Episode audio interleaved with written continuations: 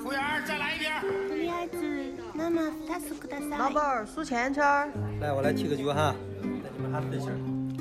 喂喂喂，你们干啥干啥？让我尝一下。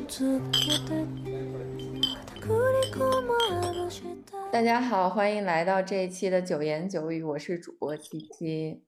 我是叨叨， 我们这一期节目呢，要聊饭岛爱。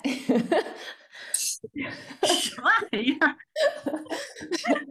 不是那个日本女明星饭岛爱，是有一部电影由茱莉亚·罗伯茨主演的，叫《Eat, Pray, Love》，就中文翻译叫《美食、祈祷与爱祈》。祷，对对，然后它的我记得我好长时间以前看的。对，就是一个挺老电影，简称《饭岛爱》。这个电影讲的就是一个事业有成、家庭美满、生活中产的美国中年妇女，有一天忽然觉得自己的生活特别无聊，所以就呃离婚了，然后开始探索世界，就跟我们最近这嗯一期的这个播客的主题比较契合。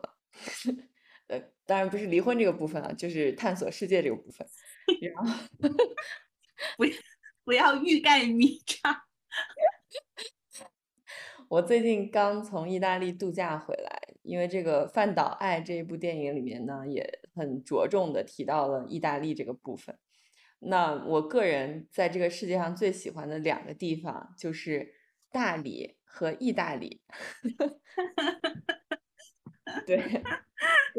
意大利就是我的快乐老家，就是之前在欧洲上学的时候特别喜欢意大利。虽然我去的地方不多，只去过一个地方、两个地方，但是就是它给我的那种感受特别好，就有一种又亲切又陌生的感觉。所以今天就想跟大家一起聊一聊，就是这次旅程和我们其他的一些感想吧。嗯，我嗯觉得很说得过去，因为我一直觉得意大利人和，当然你也不算是西安人了，就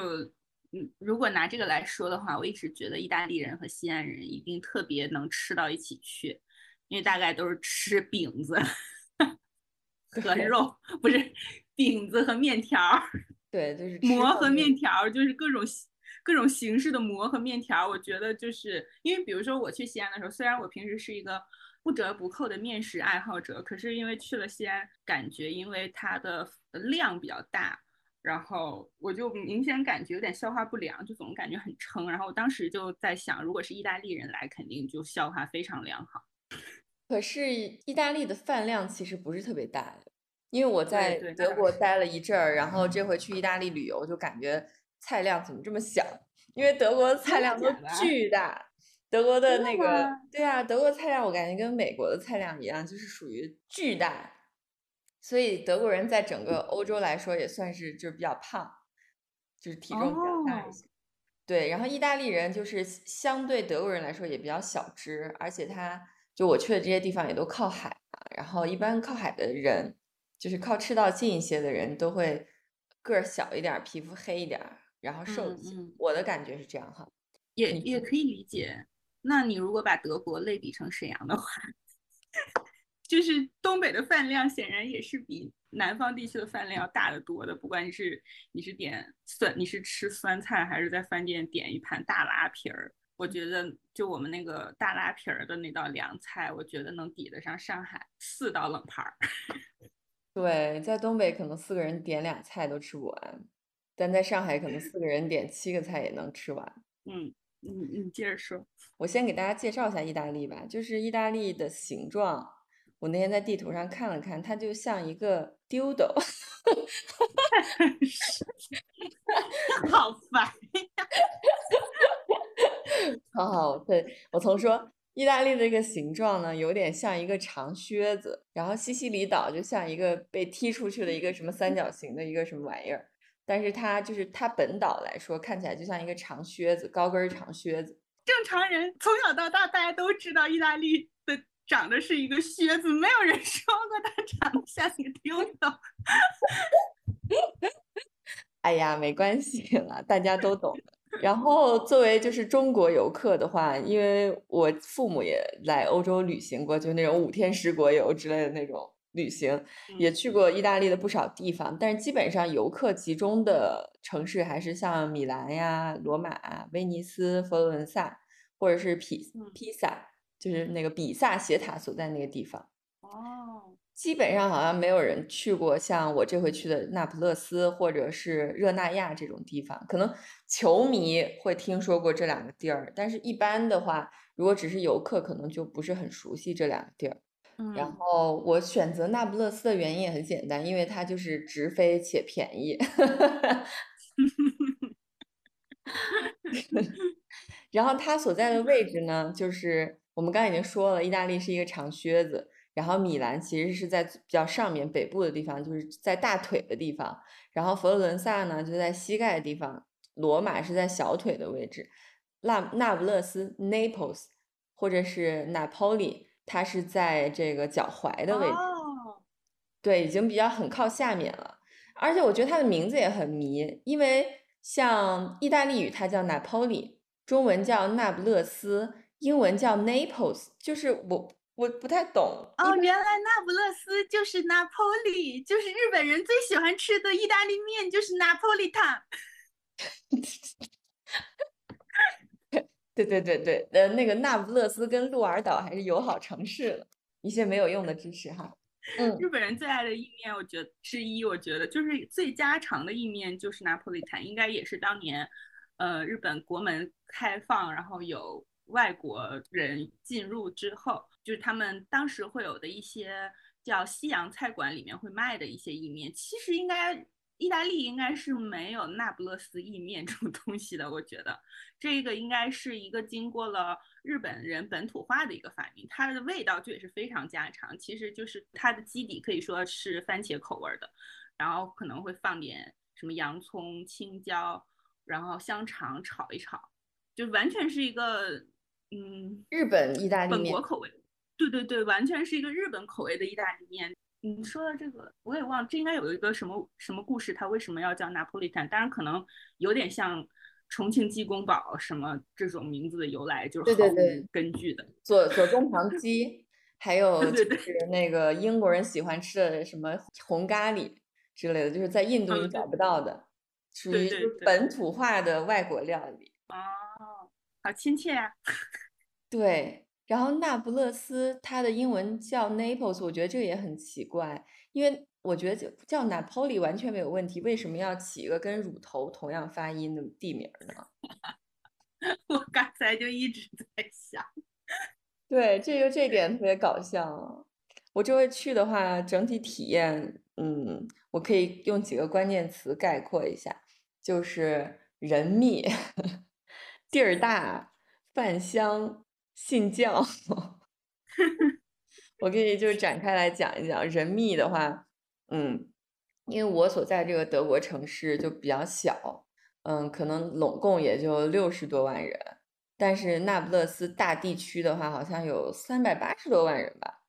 就当然跟像西安、像北京、上海这种城市相比，规模肯定是。没有德比的，但是对于欧洲城市来说，已经算是比较大规模的了。然后我就感觉从德国小城市去那不勒斯，有一种密孔泛滥的感觉，就因为在德国这边就人比较少嘛，就街上也都空荡荡的，哪儿都特别的平坦，因为德国的市政建设就还做的不错。然后到那不勒斯，我就有一种回国了的感觉。真的就特别的吵，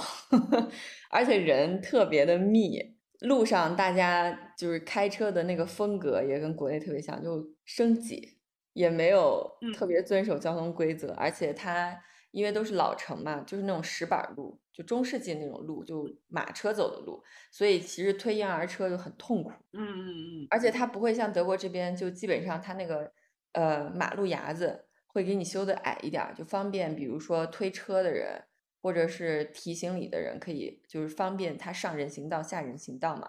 他这边就跟国内一样，就不管。国内当然大城市、一线城市还是做的不错的，还是会有给你一个那个小坡，让你可以方便走。但是意大利因为它是老城，就没有这种东西，就全是各种坎儿，然后路也特别的不平，所以就走起路来。你在谷歌地图上看，可能只有八百米。但是你真的实际走的时候，你就感觉走了两公里，就特别痛苦。嗯，而且它的地形就跟重庆比较像，就全是那种上坡下坡，就是山城的感觉。就也没有见过什么自行车，基本都是摩托车和小汽车，而且它也不会分那个就车道什么的，就一条窄道，就一车道，然后所有的车就往返的车都在上面挤，就过马路的时候，你像我一个中国人过意大利的马路都心惊肉跳的。对，因为七七有给我发一张，你应该就是在那不勒斯那儿买。就我还跟你说那个，我感觉是一个街头的市场或者是什么的，就是有一有一栋很窄的楼，然后下面就有一些摆摊儿卖衣服的。我感觉就跟我过年回去大叔他们家的小县城一样，就那个场景看起来感觉很亲切。对，就特别像那种要拆了的城市中心城中村的感觉，有点儿对对，就一点不洋气。就筒子楼，然后大家也把衣服都支在外面晒，就跟上海特别像，就万国旗嘛。你就走过那个小窄道的时候，你就可以看到各种各样挂在外面的被单儿呀、内裤啊、小孩的衣服呀什么。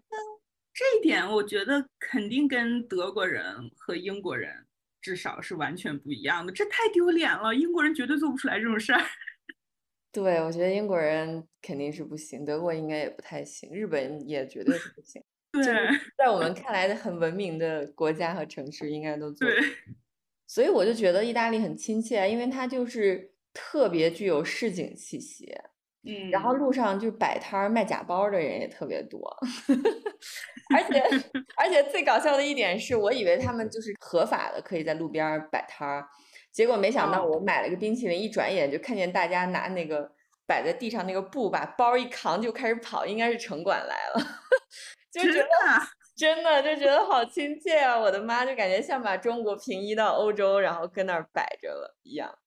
只是把大家的就是长相换了一下。哦，我刚才讲的这些，大家可能听起来都觉得就不是什么优点，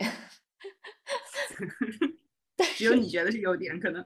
但是我就觉得特别的亲切，然后。它这个地方，就我觉得地理位置其实也好也不好，因为我们中国人讲究，呃，好地方要依山傍水嘛。它就依山傍水，但它依了两座火山，活火山。就 拿破里或者那不勒斯，它是在那个维苏威火山和就是叫什么，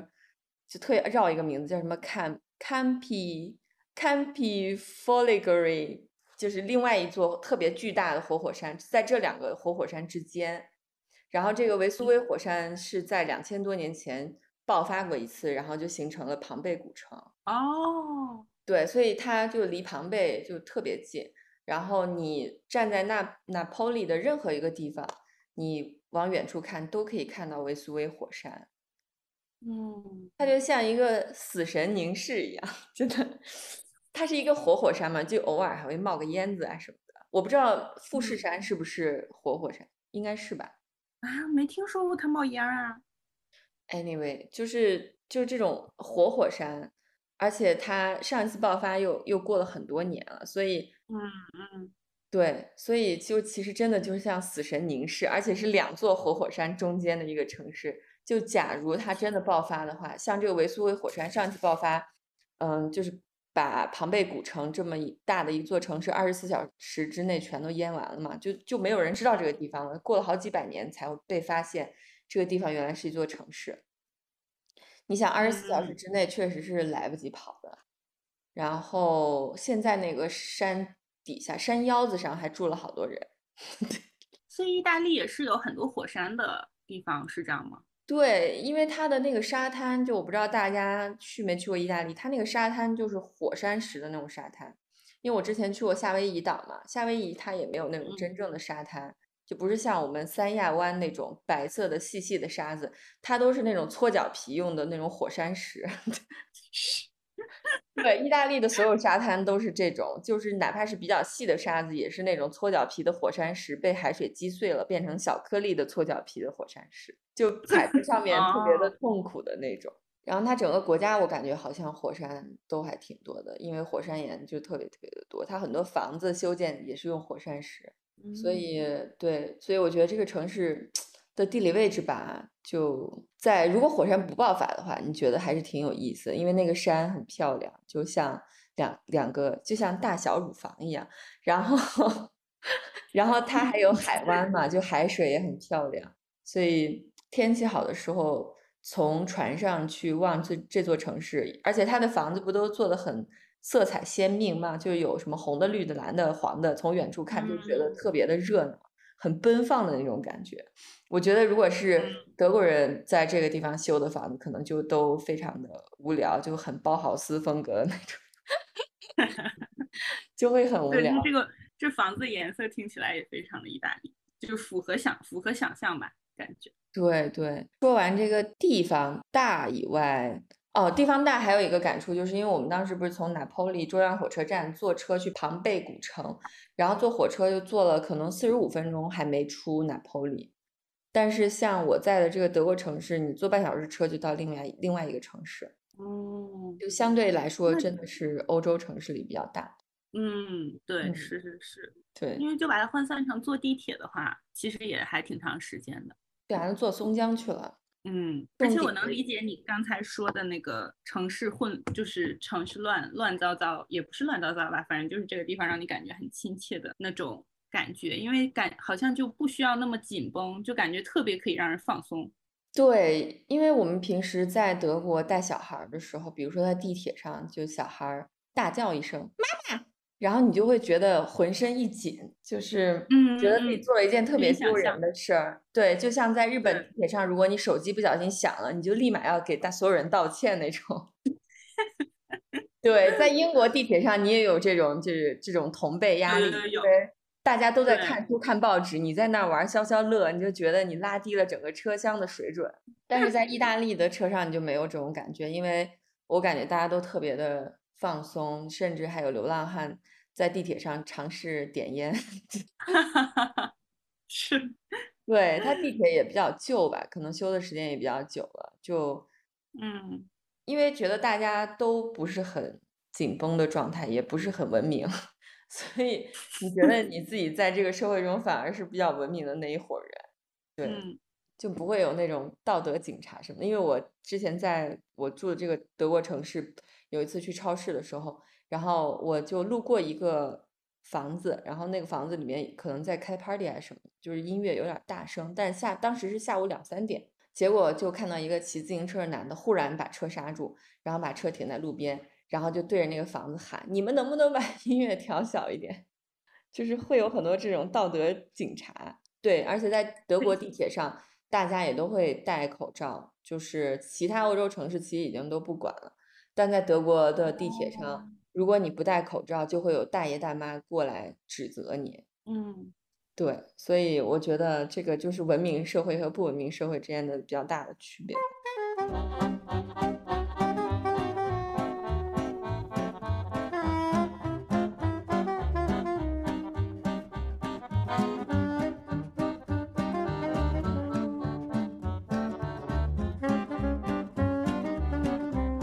后最最重点的一件事儿，可能就是他的吃的了。我觉得我这这几天吃的特别好，以至于我一一回德国我就没胃口，我这几天都吃不下饭。昨天才去喝了清酒，对，我就只喝了那个啤酒，吃了一两块炸鸡，我就吃不下别的东西。但在意大利，我就感觉我可以一直往嘴里塞东西，因为我是一个特别喜欢吃海鲜的人，然后也特别喜欢喝葡萄酒，然后这两个东西呢，就是在拿坡里到处都是。而且他们最喜欢吃的海鲜就是章鱼，对，就章鱼。吃章鱼呢？他们喜欢吃章鱼沙拉，好像就是把章鱼拿水一焯，因为都很新鲜嘛，然后凉拌一下就吃了，就没有什么特别的味道，就是一些柠檬汁儿，呃，一点点蒜，然后橄榄油、黑胡椒和盐的味道。嗯，可能因为食材比较新鲜，所以没有什么腥味儿。然后还有那个 muscle，就是牡蛎。哎，它是牡蛎吗？青口，青口，青口，青口。然后章鱼，还有沙丁鱼，就油炸沙丁鱼也特别多。就基本上每家餐厅这三个东西都有，所以我就觉得我光点就我有的时候会这三个都点，就我点三个前菜，然后可能我老公再点一个主食，然后我们一家三口就够吃了。嗯，对，所以就是而且都很便宜，就相比起德国的物价来说，它的餐厅都算比较便宜吧。然后吃一大顿海鲜，可能下来也就人民币三四百块钱。嗯，所以我觉得还算比较便宜，主要就很新鲜，像那个沙丁鱼，因为它嗯很新鲜，就简单的过个油，就感觉是特别好的下饭菜。嗯，下嗯下酒菜，sorry，下酒菜没有米饭给你吃，下酒菜。果然还是得觉得气候温暖一点的地方吃的也比较好，因为本地就能有很多，不管是蔬菜也好，然后水产也好，其他各种东西也好。我想象德国应该也是有很多东西是需要从，比如说西班牙进口的或者是什么的吧，蔬菜水果之类的。对，因为刚才就是，嗯、呃，三十分钟之前我刚去了一趟超市，德国这边的蔬菜的品种就特别的单一，一般就是番茄、小黄瓜、芹菜、蘑菇、土豆就没了，再加嗯点儿那种沙拉菜吧，别的蔬嗯菜可能就买不到。那还挺痛苦的，我感觉对，还有那个小瓜叫什么 zucchini，就那种小，啊，我不知道它西叫葫芦啊西葫芦，但它西葫芦感觉跟国内西葫芦又长得不太一样。不太一样，对不，太一样。嗯，我其实是觉得欧洲的西葫芦比国内的好吃，国内的西葫芦就太水了。我觉得欧洲的西葫芦比较好吃。对，嗯，反正德国基本上只能买到这些菜，但是在意大利你就可以点到很多菜，而且拿坡里好像有一个他们的特色菜，就是我感觉有点儿吃起来像咱们的野菜，就是有点儿像我在西安经常夏天、春天会吃那种拌野菜，就是带点儿微苦。嗯哦，对，就这种蔬菜，我感觉在德国就吃不到。然后还可以吃到那个油炸南瓜花儿，就里面会包一点儿 ricotta。哦，对，就那个也很好吃，作为下酒菜。这我好像没吃过哎。可是我喜欢看的日本的那个 vlog 的小姐，不是日本的，韩国的 vlog 的小姐姐，她好像经常就做这个哦，炸南瓜花来吃，然后我就一直就是它真的就是一朵黄色的花，我感觉看起来，对对对，它就是一朵花儿，里面包了点儿 cheese，然后一油炸，就很好吃。嗯嗯，所以上等的食材都只需要很简单的烹饪。而且它所有的就是咱们说完这些小菜，就当然它最常吃的东西还是披萨和 pasta。然后披萨的话，因为 napoli 是披萨的发源地，就是所有人，我跟别人说我要去拿坡里度假，大家的第一反应都是哦，那你肯定会吃到很多很好吃的披萨，因为它都是那种明火木炭烤出来的嘛，就很有那个国内的大饼的味儿，就是农村大饼的味儿，烙大饼。嗯嗯嗯 对，而且也很便宜，可能就六七欧就可以买一个特别大的一个披萨。我印象最深的是我们到了以后第一顿，然后找不到想吃的东西，就随便进了一家披萨店，然后门口就写了一个特别大的“我们不会在披萨上放菠萝 ”。众所周知，对，因为美国人不是特别喜欢在披萨上加菠萝嘛，就像必胜客嗯什么的也都会有。但是正经的那个意大利披萨是绝对不会这么做的，一般上面就是呃番茄，然后奶酪，一般就是那个 mozzarella，就水牛奶酪吧，是不是？水牛奶对就是奶酪，然后再加点橄榄油，然后配点什么罗勒或者别的菜，有时候放点辣嗯椒啊、茄子呀、蘑菇啊之类的，或者放点肉。基本上就是这些，就反正肯定会有番茄了，基本上嗯，对。然后包我觉得放菠萝的披萨真的很邪教啊！我我也觉得很邪教。嗯，所以你去夏威夷的时候有没有吃放菠萝披萨？我是不会点的，我也是那个披萨原教旨主义者，但是我老公每次都会点夏威夷披萨，就是上面是 bacon。咦，bacon 加菠萝，他每次都要吃这个，我就觉得特别的难吃。对啊，就很小朋友口味儿，你不觉得吗？有一点是的，是的，嗯，因为有菠萝的口感和甜味儿和那个酸酸甜的那种口味在里面。对，反正我们基本上每天都会吃一顿披萨吧，又很便宜，然后又很好吃，小朋友也特别爱吃，因为有番茄，然后又有碳水嘛。嗯，意大利面就更不用说了，就各种形状的意大利面。然后他这边吃的比较多的主要是海鲜，就是那个嘎啦，嗯嗯，嘎啦配那个长的意大利面，他们比较喜欢吃那个，然后就很鲜。对，其实食材也都非常的简单，感觉就是嘎啦配点白葡萄酒，配点黑胡椒盐就没了。可能就是真的会做饭吧，就不需要整那么多复杂的东西。那挺好的还能吃着嘎啦，我觉得 也挺还挺幸福的，因为我感觉感觉在欧洲吃的贝壳类的东西，相比于国内来说就很局限。比如说今晚上我刚刚煮了那种长的那个蛏子，这个肯定是没有的。嘎啦就是嘎啦，我们都分很多很多种嘛，不是就从小到大，然后从黑到白什么的。我感觉欧洲吃的相对少，就是清口，只有清口是随处可见。对，所以从就从这点来说，我觉得意大利的饮食可能真的国人相对来说比较能接受。嗯，他还会吃牛肚。嗯嗯嗯嗯。对他还有就是，嗯，像拿坡里街上就还挺多卖肚子的店，就炖炖牛 肚，我觉得这个也挺适合中国人的口味的吧。是是，嗯，就我们在当时在火车站旁边吃了一家中餐馆，里面还有卖炒牛鞭的。我在国内也没有见到过这道菜。对，就就我就意思就是说，在这儿就吃方面，你肯定是相对其他欧洲国家要强得多。嗯，然后还有一点，就比如说喝酒，你在欧洲其他地方，比如说在英国或者是在德国，你点一杯葡萄酒，你的期待就是那种普通的葡萄酒杯三分之一，或者有的比较大方，给你二分之一杯，对吧？嗯，然后在意大利，我点。白葡萄酒有时候就给我上一扎，我我都傻 了，真的我就傻了。我午餐的时候我说我要一杯白葡萄酒，结果就直接给我提了那个装啤酒一扎扎啤的那种一一大杯白葡萄酒过来，然后我都喝的我都感觉头晕，因为我下午还要有很 要做很多事儿嘛，然后我都后面我都有点喝不动了，因为你午餐你没有想过会喝这么多酒。哎，就两欧元，两欧元，朋友们，十几块钱人民币，喝一扎白葡萄酒。我感觉你们还是有安排一些行程的。我感觉这种就是就得空出半个下午，在那儿慢悠悠的喝。你关键你想象不到啊！你在其他任何地方点葡萄酒，你也没想过会上这么多。嗯。嗯，可能上回喝到这么多酒还是在西班牙，因为西班牙也是盛产葡萄酒，而且都价格很便宜嘛。你要一杯，他都给你满上，就是真的是那个酒杯给你满上，都快淤出来，你还得那样吸一口，就跟倒那个啤酒一样，沫儿要淤出来，你赶紧吸一口那种。就是喝的，我回来我都感觉我的小杆子有点受不了了。看来去意大利。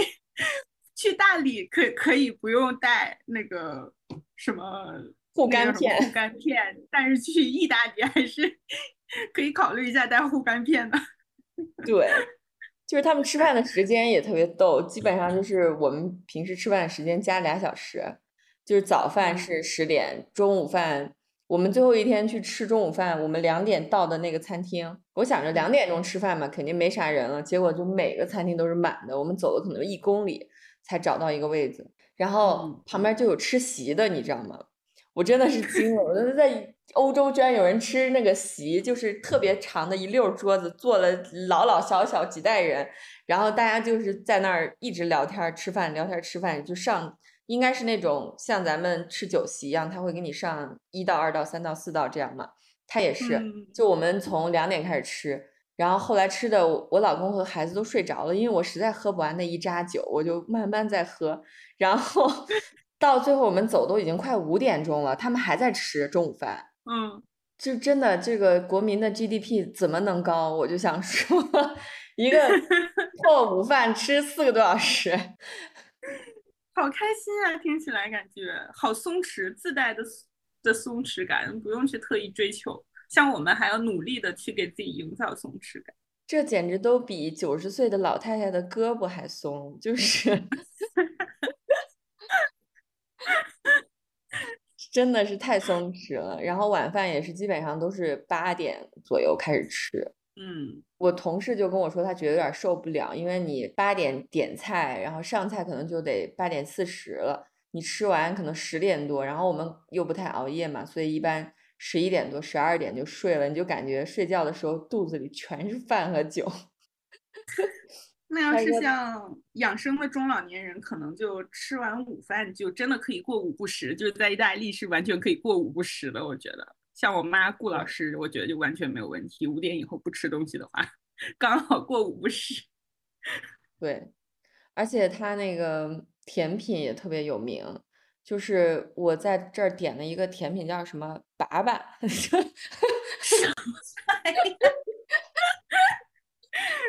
不是啊，我好像知道了。对，叫“粑粑”还是“粑粑”，我也不知道，还是“粑粑”，反正。反正就是一个长得像蘑菇一样的一个东西，上面裹了一层看起来像糖浆一样的东西。然后我当时买了以后，我也没多想，我想着甜品嘛，可以给小朋友吃，我就挖了一大勺给我女儿吃。然后他就可能吃了有半个了。结果我开始吃，我发现里面全是 brandy。啊！那个酒味儿，那个酒味儿浓的，我都觉得臭，你知道吗？我就觉得天呐，我女儿以后万一考不上清华，可能怪我。很喜欢在甜品里面加 brandy，就包括他们那个喜欢吃那种饼干，里面就呲的那个奶油也是混了 brandy 的那种。好奢侈啊！对啊，所以那甜品也是酒。然后你去那个吃，然后吃完甜品，有有的时候下午比较热嘛，你还想再吃个那个 gelato，就是冰淇淋。对对。然后意大利的冰淇淋也是特别顶，因为它就料放的贼足。嗯。你吃一个那种呃开心果的，或者是双重巧克力的，你就感觉也吃不下晚饭了，真的是太顶了那个冰淇淋。可以想象。一个球可能五百卡，我觉得。而且它真主要是它也非常的真材实料，又特别的奶，不知道怎么就是用料很扎实，对对对对，扎实。你就需要在嘴里面抿化它，它不会就是轻易的化掉那种感觉。是我其实一向觉得吃好吃的吉拉头，哪怕在国内吃的时候，感觉都得控半顿饭的那个胃容量去吃，好吧。然后他那个咖啡也是，因为意大利人就很骄傲嘛，关于他的咖啡文化。嗯，我感觉在意大利基本上大家就喝两种咖啡，一个是 espresso，就是我们的意式浓缩，要不然就是 cappuccino，就是那个就 cappuccino 就是 cappuccino。他们不会喝什么拿铁之类的，因为拿 latte 在意大利语里面就是牛奶。牛奶。对，所以你基本上去点咖啡就只能点到这两种。然后你如果要喝 Americano，他就把那个 Espresso 的杯子给你倒到一个大点儿杯子里，然后给你接点水。虽然的确也是这么做的，但是你看到的时候还是心里有点不爽，所以你就喝 Espresso。然后 Espresso 这个东西呢，你如果每一天喝个三四杯，你就会心率特别的高，就激动，每天就你都会心率特别高吗？对，因为它我感觉意式咖啡就真正的意大利的意式咖啡，我觉得特别浓。嗯嗯，而而且我又不加糖喝，就喝完以后真的觉得那个心率快，就还挺，反正这几天就吃别的不说吧，吃的就是确实吃的还不错。我想 follow 一下你女儿吃了那个 brandy 的甜品之后怎么样？她也没啥反应，倒是我也觉得挺奇怪的。可能测基因那个酒精消耗的那个速度也是五颗星。对，有可能，反正她也没有什么特别大的反应。还有一个比较有意思的点吧，就是他们的宗教氛围，我觉得好浓呀。因为我们在每条街上走，我们住在老城区嘛，然后在街上走的时候，就感觉每个街区都会有一个那种像咱们那种社区办板报的那种地方，就是 对宣传栏儿之类的，就用一个一个玻璃罩子罩在里面，但是里面就放的是各种照片和圣母玛利亚，还有一些。就是小羊啊之类的，就是跟这个基督教、天主教有关的这些信物吧，就会摆的满满的。所以我觉得有可能是出生的或者去世的人就是这个街区里。对，所以我觉得这个宗教氛围真的还挺浓的，而且教堂也是真的是到处都是。嗯嗯，那他应该就是在很多居民的日常生活中都有参与。其实对，应该是。然后我从一那个居民区过的时候，有的人家里不是门打开着嘛，我就可以看到，就是他的墙上就像我们挂毛主席一样，就会挂一个特别大的玛利亚或者是教皇的像吧，就是会在墙上挂一个特别大的头像。嗯，可以想象吧，毕竟宗教的，他们比较有宗教的历史渊源。对，而且梵蒂冈，梵蒂冈本来就在罗马旁边嘛，所以就在罗马里面吧，所以他就是教皇也在那儿，就是他的那个天主教也是最大的，就当地最大的宗教嘛，所以他的宗教氛围确实是非常浓，而且一般比较穷苦。多灾多难的地方，大家也都是对信仰比较执着。嗯嗯嗯，毕竟成天顶着两座活火山。对，就但是我真的对于天主教这个，就我在教堂里面，我还在想，就是大家对于这个女人的想象真的是好贫瘠啊！你看圣母玛利亚，她就是就是一个无性怀孕，她还是她没有不洁，就她还是很洁净的。就是贞洁的圣母怀孕生出了耶稣，就是童女玛利亚。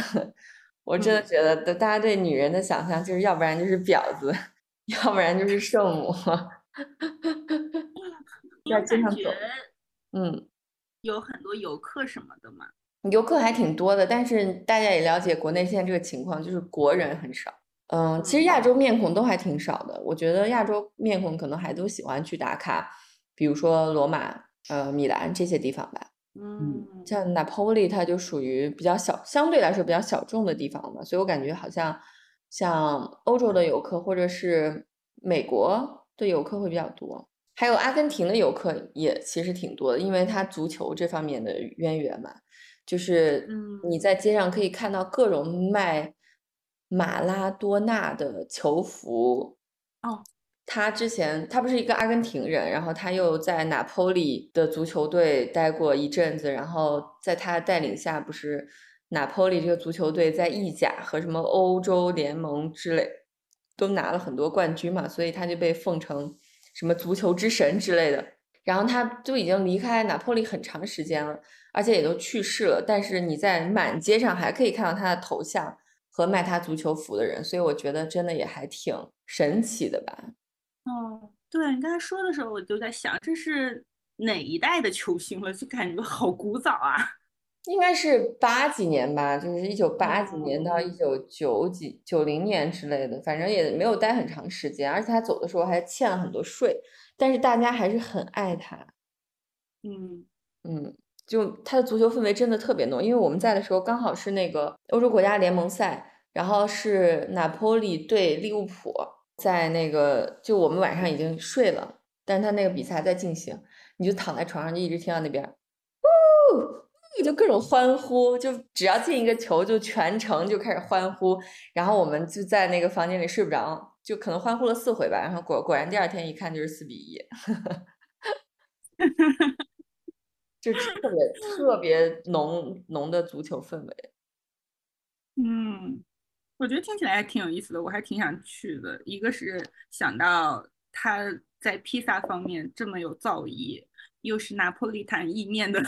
同同名地，旁边又有埋了庞贝古城的火山，我觉得我听起来就觉得还挺有意思。对，哦，还有一点就我觉得意大利人跟中国人特别像，就是他虽然是欧洲人，但他这个家庭文化特别的重，就跟国内差不多。是的，就是那种是是是。就是爷爷奶奶带孙子，在欧洲其他国家都很少见，但在意大利是常见的。对，有的这个感觉在读论文的时候也经常读到，就感觉它完全是另外一个 context，就是跟西欧的那些国家有关什么家庭啊、什么性别分工这些的研究比起来，它完全就是另外一个情境里面的事情。对，大家如果看意大利的那种什么黑手党电影之类的，它一般也是一个特别大的家族，然后里面就会有。什么妈妈奶奶，就是女人其实的地位也还挺重要的。对，你是一个黑手党组织某个头目的老婆，你在这个组织里也是有很高很高地位的。对，像你刚才描述的那个感觉，在吃席的那个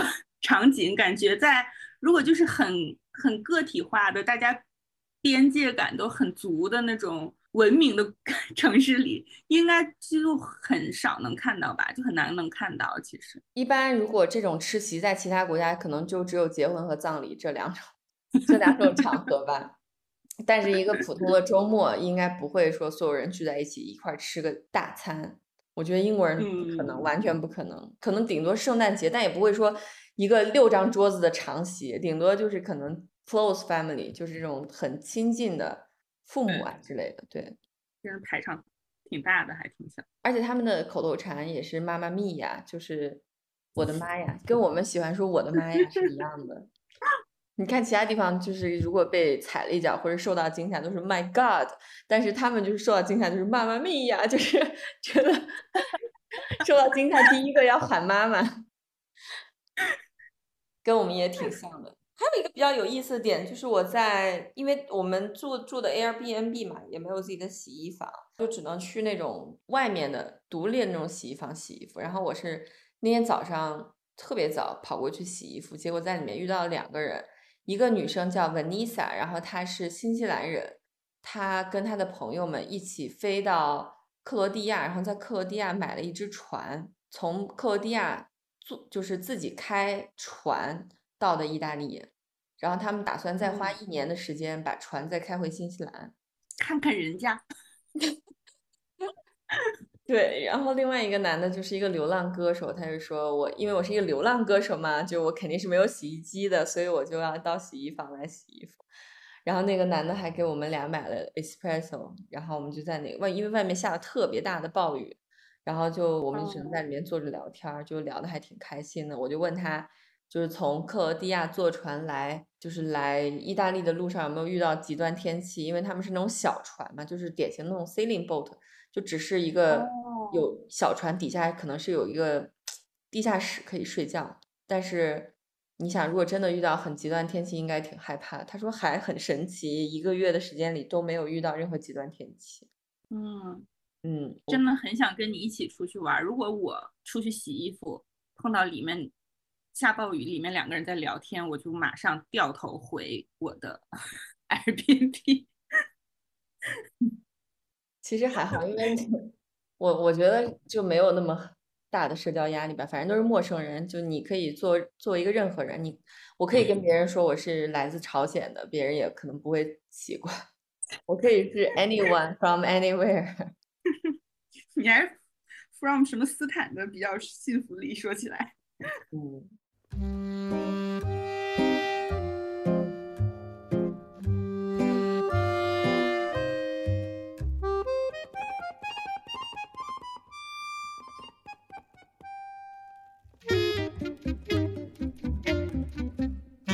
后来就是倒数第二天，我们不是去了庞贝古城嘛？然后庞贝古城，因为它是两千年前的一个城市，而且它是一个以贸易为主的城市。你当时去的时候，你就觉得还挺震撼的，因为你就觉得人类的文明真的是没有什么变化，就跟两千年前就没差。嗯，因为它它那个街道就是被逐渐发掘出来，就现在还有三分之一、三分之一还是三分之二地方还在发掘的过程中嘛，因为整个城市被那个火山岩。就火山的岩浆已经埋了，然后已经发掘出来的部分，你就可以看到很多连锁餐饮，就是他们管它真的吗？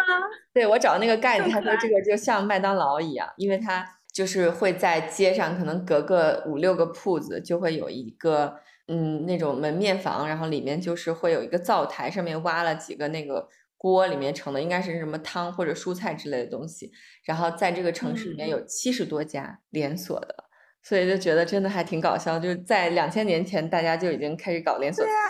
对我记得，我记得小时候看小学生《十万个为什么》上面 的书的时候，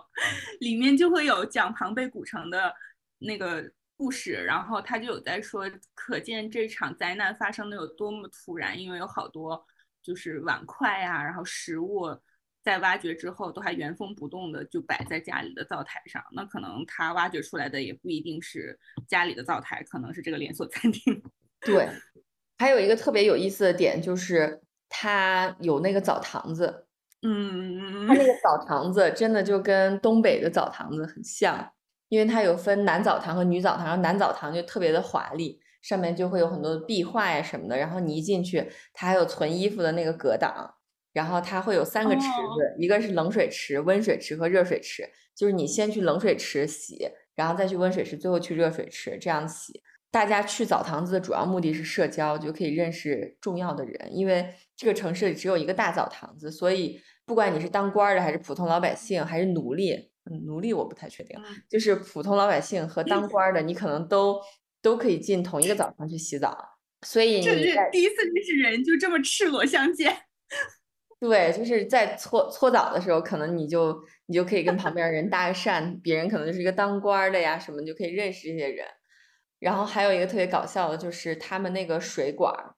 都是用铅做的。当时的人，因为他科技什么水平有限，他不知道铅是对人有害的，所以整个城市的供水系统都是用铅做的管子。所以罗马人就当当时的罗马人就只能活三十五岁左右，因为他们一直在给自己下毒，就是不管是喝的水 还是洗澡用的水，都是含有大量的铅嘛。然后。就这点就特别有意思，我觉得有可能我们现在的科技或者什么的认识水平也有限，比如说再过两千年，当就是两千年以后的人看我们现在，可能也觉得我们做的很多东西都对自己特别有害，但是我们也不知道，就对，也是在给自己缓慢下毒，有可能。然后它还有那种剧场，有那种大剧场和小剧场，而且它的文艺活动就特别多。然后你进那个剧场，你就发现跟现在的这个剧场也很像，就是那种圆形的，绕着往上的那种楼梯嘛，座位儿。有钱人就坐在最前面的最中间，然后他们的那个座位上还会刻自己的名字，就会有自己的 VIP 席。然后女人和奴隶就只能坐在最上面，就是那个最便宜的位置。但我那个向导就跟我说，起码在当时，女人。和奴隶还是可以进场的，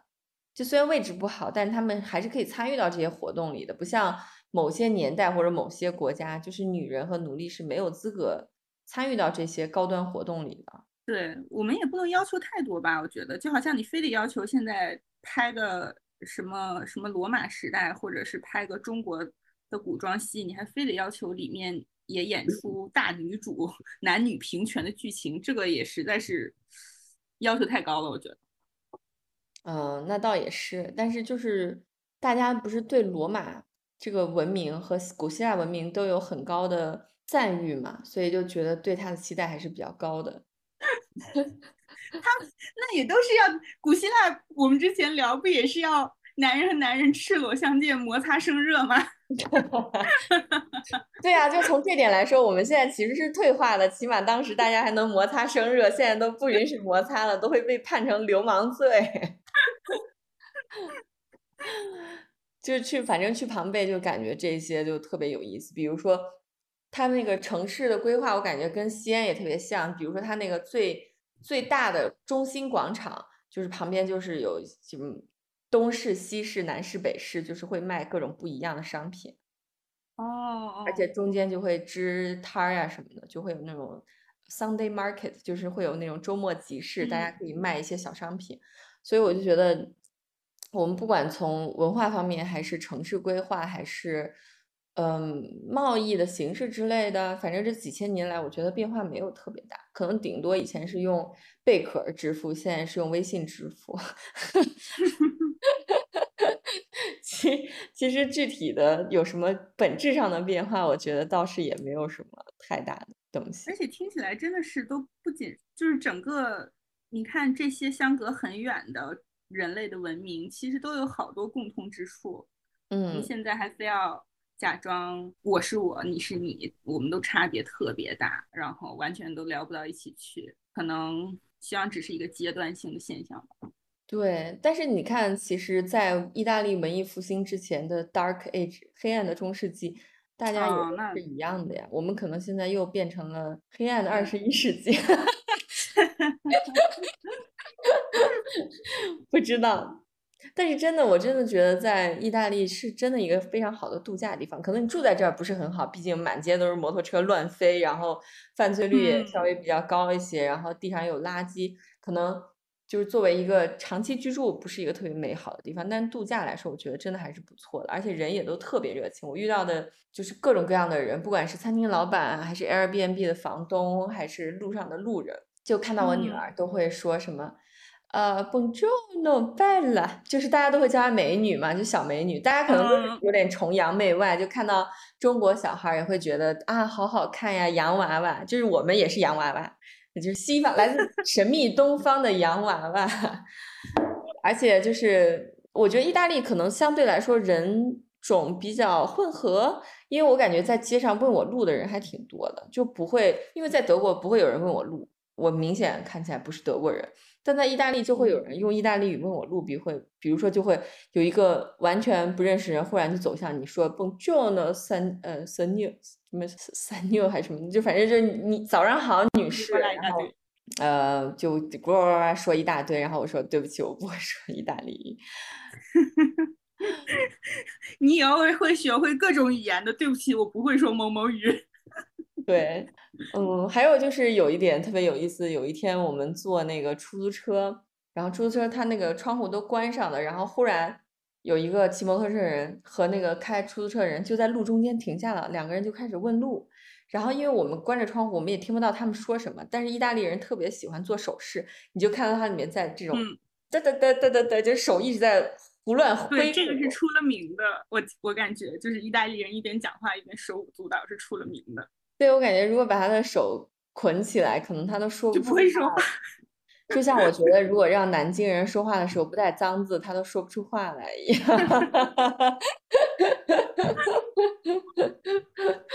对，真的，我觉得这个国家还是挺有可玩性的吧。毕竟物价也比较低，然后吃的又好，人也比较热情，所以我觉得度假听起来让我感觉很像东南亚。对，真的就是像欧洲的东南亚一样，就真的很有亲切感。嗯，就是环境也熙熙攘攘的，人也熙熙攘攘的，就是整个整个城市都特别热闹，就是快就像给你倒的白白葡萄酒一样，那个热闹像要溢出来的那种感觉一样。对，感觉很东南亚。嗯，对，就是真的是觉得特别的温暖。就是在那个午后炙热的阳光晒在你的身上，你戴着墨镜，吃着呃 pistachio 口味的冰淇淋，站在街上看到熙熙攘攘的人群，然后特别湛蓝的天空，就觉得就活着真好。毕竟我们就是靠度假，我们是靠度假续命的城市中产，好在还有点钱，也也没没多少，反正去意大利是够。最后从意大利回到德国的时候，你就觉得自己回到了一个文明的社会，因为你下飞机了以后，就感觉立马人就变少了，就没有那么多人。然后上地铁以后也非常的干净，也非常的安静，就大家没有人说话，你也有位置坐。嗯，然后我觉得到了这种环境，会让你一下子就感觉整个人不由自主的就会有点绷起来。对，就感觉像当时去东京旅游的时候，你就感觉自己一点都不像一个游客，因为总是在想自己有没有触犯到别人的那个文化，别人会不会觉得我做的不对。但是我感觉在意大利好像就无所谓。对我，我就感觉我去日本的时候就会变特别的温柔，说话都很温柔，就是思路也很温柔。就除了，就比如说，除了到了晚上，可能七点钟以后。呃，天也黑了，大家也都喝起来了，你就感觉不需要再有这副温柔的面具了，你就可以想怎么着怎么着了。毕竟到了晚上，大家都是奇葩，可能街上随便拽一个人也都是不正经。但是就是平常你就会感觉会有点紧绷。这其实跟我要是回我每次回沈阳，现在从几年前感觉就开始有这种感觉了，我就也有一种你从一个文明城市。当然，沈阳也是文明城市哈，就你一下子就到了一个关外的开化程度还一一般的一个地方，就是确实那个太不一样了。你在你在路上开着车，就也会有人卖西瓜的大哥就跟你说前面堵了或者前面在修路，你最好掉个头或者什么之类的。然后排队买菜的时候，后面也会有人就拍拍你肩膀，然后就开始跟你聊天儿。这种就是我们之前因为在说到这个的时候，我们俩我和七七在。感叹这种混乱与文明的不同的不同的魅力吧，应该说是不同的魅力吧。我们也没有说好像有秩序和这种大家的市民的礼貌程度、文明程度高，就一定是不好的。毕竟新加坡大家也都很想去玩，对吧？嗯。但是从有趣程度来说，就真的你感觉像这种混乱的城市，它会有更多的故事和化学反应发生。比如说，嗯，前阵子就是非常火的那个《那不勒斯四部曲》，就是那个费兰特写的，就里面就是第一部不是我的天才女友，也被那个 HBO 拍成了剧嘛。然后我昨天晚上还稍微看了一下，因为我也一直没有机会看。昨天晚上就想说今天要录节目，就看一眼。然后你就看他那个剧的色调和故事和整个环境，就真的特别像我们刚改革开放的时候那种感觉，真的。我也没看过这个剧，就是那种筒子楼，然后灰灰的色调，大家穿的衣服也都差不多，然后每个人之间的距离感都特别的近，就是你可以随便的指责别人是一个荡妇，或者是就是说别人家的家长里短，然后大家就是。对，就这种奇怪的时光错乱重叠的感觉吧，我真的觉得特别像刚改革开放，就是父母那个年代的风格。嗯，就物资也比较有限，然后穿的也都很一样，然后大家的价值观也都很一样，就是一个有点像苏联，我也不知道该怎么去形容这种东西，但是真的是我你说点能播的，我真的觉得作为一个一个中国人去。看意大利就觉得很亲切，就不管是好的亲切还是不好的亲切，就总归觉得很熟悉，是一种很熟悉的价值观，很熟悉的风格，就跟比如说像北欧啊什么的就很不一样。嗯嗯嗯。而且我觉得你真的需要时不时的，像你这样平时就计划性过强，要求生活有秩序又很容易焦虑的人，就是需要时不时的去给自己把。螺丝松一松，感觉意大利就是真的是你的理想度假胜地，你就不要去什么北欧了。对，因为而且我在意大利，我真的，因为我平时一个是是一个非常容易焦虑的人，不管是就各种层面的焦虑，什么身材焦虑呀，然后自己不够优秀，今天没有变博学啊，这种各种各样的焦虑都会很多。然后到了意大利以后，我感觉整个人就这个弦儿就变松了。比如说，你你在街上就可以看到各种各样肤色的身材的人，都可以穿自己想穿的衣服，你就觉得哦，我天，那个人也屁股也太大了，但他怎么能敢穿一个亮黄色的裙子？然后，然后那个人肚子里面两层肉，居然敢穿一个 bra 和一个牛仔裤就出来，就是他可以很放松的展示自己肚子里的两层肉。我觉得在在在国内，你就得有点那个马甲线，你才敢这样穿。而且有可能也会有大妈过来说：“哎，小姑娘，你这样穿这个影响着凉帽。”呃，对，会着凉啊之类的，宫寒。所以在意大利，我居然就有史以来第一次，虽然我也去过很多国家了，但是这一次在拿破里，我有史以来第一次买了比基尼，就是作为一个产后两年左右的妇女，就是你的。腹部因为那个腹直肌和腹横肌都有点松弛，所以就是腹部的这个赘肉嘛，它就很难减掉。然后我就感觉在意大利无所谓，大家都非常的 chill，然后你就可以穿比基尼在海滩上散步、游泳，也没有人会去评判你啊什么的。然后对，然后穿完比基尼的第二天，有一天我去。洗衣房的路上，我发现我的裤子穿反了，我就在街上已经换了一下裤子。我也觉得没什么，反正内裤和比基尼的那个裤子也没什么差，然后也没有人看我，我就觉得特别的放松。我觉得在德国我绝对不敢做这种事，因为德国其实还是一个秩序感很强的地方。然后国内的话，大家就是很严格，对对你各种很严格，所以你也不敢不敢这样。但是在意大利，你就觉得这些是是合理的。你懂，这就是我们喜欢热闹无序的地方的原因吧？就是它会让你更喜欢你自己。我觉得在城市中，在大城市中，在文明有序的城市中，有的时候真的很难喜欢自己，很难喜欢自己的原因就是各种各样对自己自我凝视，就是你每每天在脑子里凝视你自己，然后说，就是像七七刚才说的各种各样的标准，你可能都没有做好。但是真的是这种城市的魅力就在于这样吧。我觉得这一点对我来说听起来我觉得还挺宝贵的，就它让你更喜欢你自己啊，更放松。活着都已经唉，人生苦短，我觉得真的就是需要这样的心情。其实，对，你在海滩上，就是你坐在船上，你看到所有人就像海狮一样，就躺在甲板上晒太阳、喝 酒、看书，你就觉得啊，有什么比晒太阳更重要的呢？就是我们其实也就是一种生物啊，我们也需要阳光、空气、水。你就躺在一个格子间里面，对着电脑，然后就是含胸弓背在那边写没有人看的 Excel，有什么意义？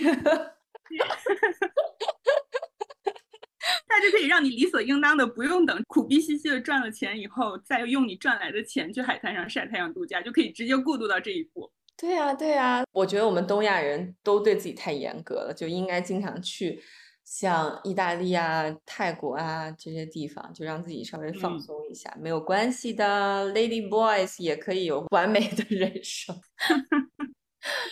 那我们说说今天喝什么酒吧？对，我们不要忘了，我喝的这个是因为有人送了一套礼日本清酒的礼盒，就是里面有好像有十瓶吧，还是有十二瓶，就是它有不同的时间来分的。它叫什么名字来着？我要 Kinamos。我查了一下，但我现在忘记了，后面再把它抛在 show notes 上吧。我今天喝的是在你看到天在微微发亮的时候，很适合喝的带有苹果的酸味的纯米酒，我觉得还挺易饮的，就是一入一入口，明显感觉果花果香气特别浓，是那种我觉得还是比较大众款的，会容易接受的一款酒吧。然后。酸味适中，不会像我喜欢的山肺那样，可能口味过于小众。有的时候一上来就喝，可能有点觉得有点 hold 不住。这个我觉得还挺好的，而且这个礼盒它每一瓶都小小的，每一瓶就是啊，每一瓶是一百七十毫升，然后里面有从起泡的米酒到就是浑浊的米酒，就是从五度到十五度的酒都有。所以我觉得，就是对于我这种喜欢喝酒的人来说，感觉收到这个礼盒还挺喜欢的，是一个特别好的礼物，感觉。我喝的，我又在喝雷司令了，就是 我这次夏天的尾巴，对，夏天的尾巴也要喝雷司令。最近就是天气就属于白天特别热，晚上特别冷。然后我喝的这一个雷司令是来自于我在的这个区，就是巴登符腾堡这个这个大产区。然后我觉得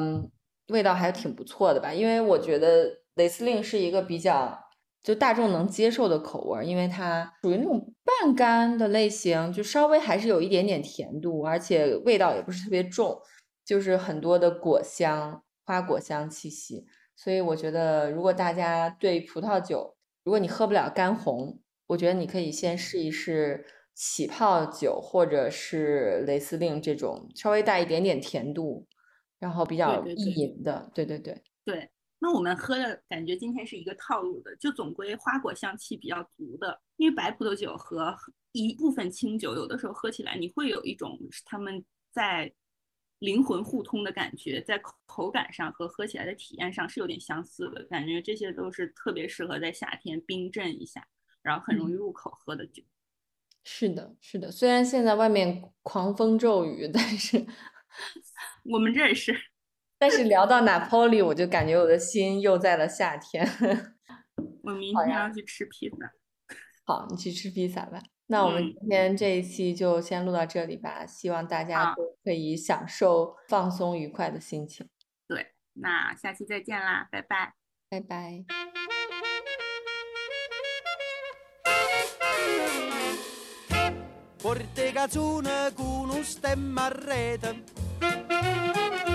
Una cupulella che vi si era alzata. Passa scampanianna pattuleta, con mano a papà fa guardare. Tu fa l'americano, americano, americano, senta me chi ti fa fame. Tu vuoi vivere alla moda, ma se bevi whisky e soda, poi ti senti disturbato. Tu abballo rock e roll, tu gioca a baseball, nei sordi peccamella, Chi te li dà la borsetta di mamma tua fa l'americano, americano, americano. Ma si nati in Italia, siendo a me non c'è sta niente a fa. Ok napolitan, tu fa l'americano, tu fa l'americano. Come da poca picchita va bene. Se tu la parla miezza americano. Quando si fa l'amore sotto la luna. Come da viene in capo di I love you. Tu fa l'americano, americano, americano. Senta a me chi ti fa fa. Tu vuoi vivere alla moda, ma se bevi whisky e soda, poi ti senti disturbato. Tu abballo rock and roll, tu gioca a baseball, me sorte peccamella. Chi te li dà la borsetta di mamma tua fa l'americano, americano, americano. Ma si nati in Italia, siente a me non c'è sta niente fa. Ok napolitan, tu fa l'americano, tu fa l'americano.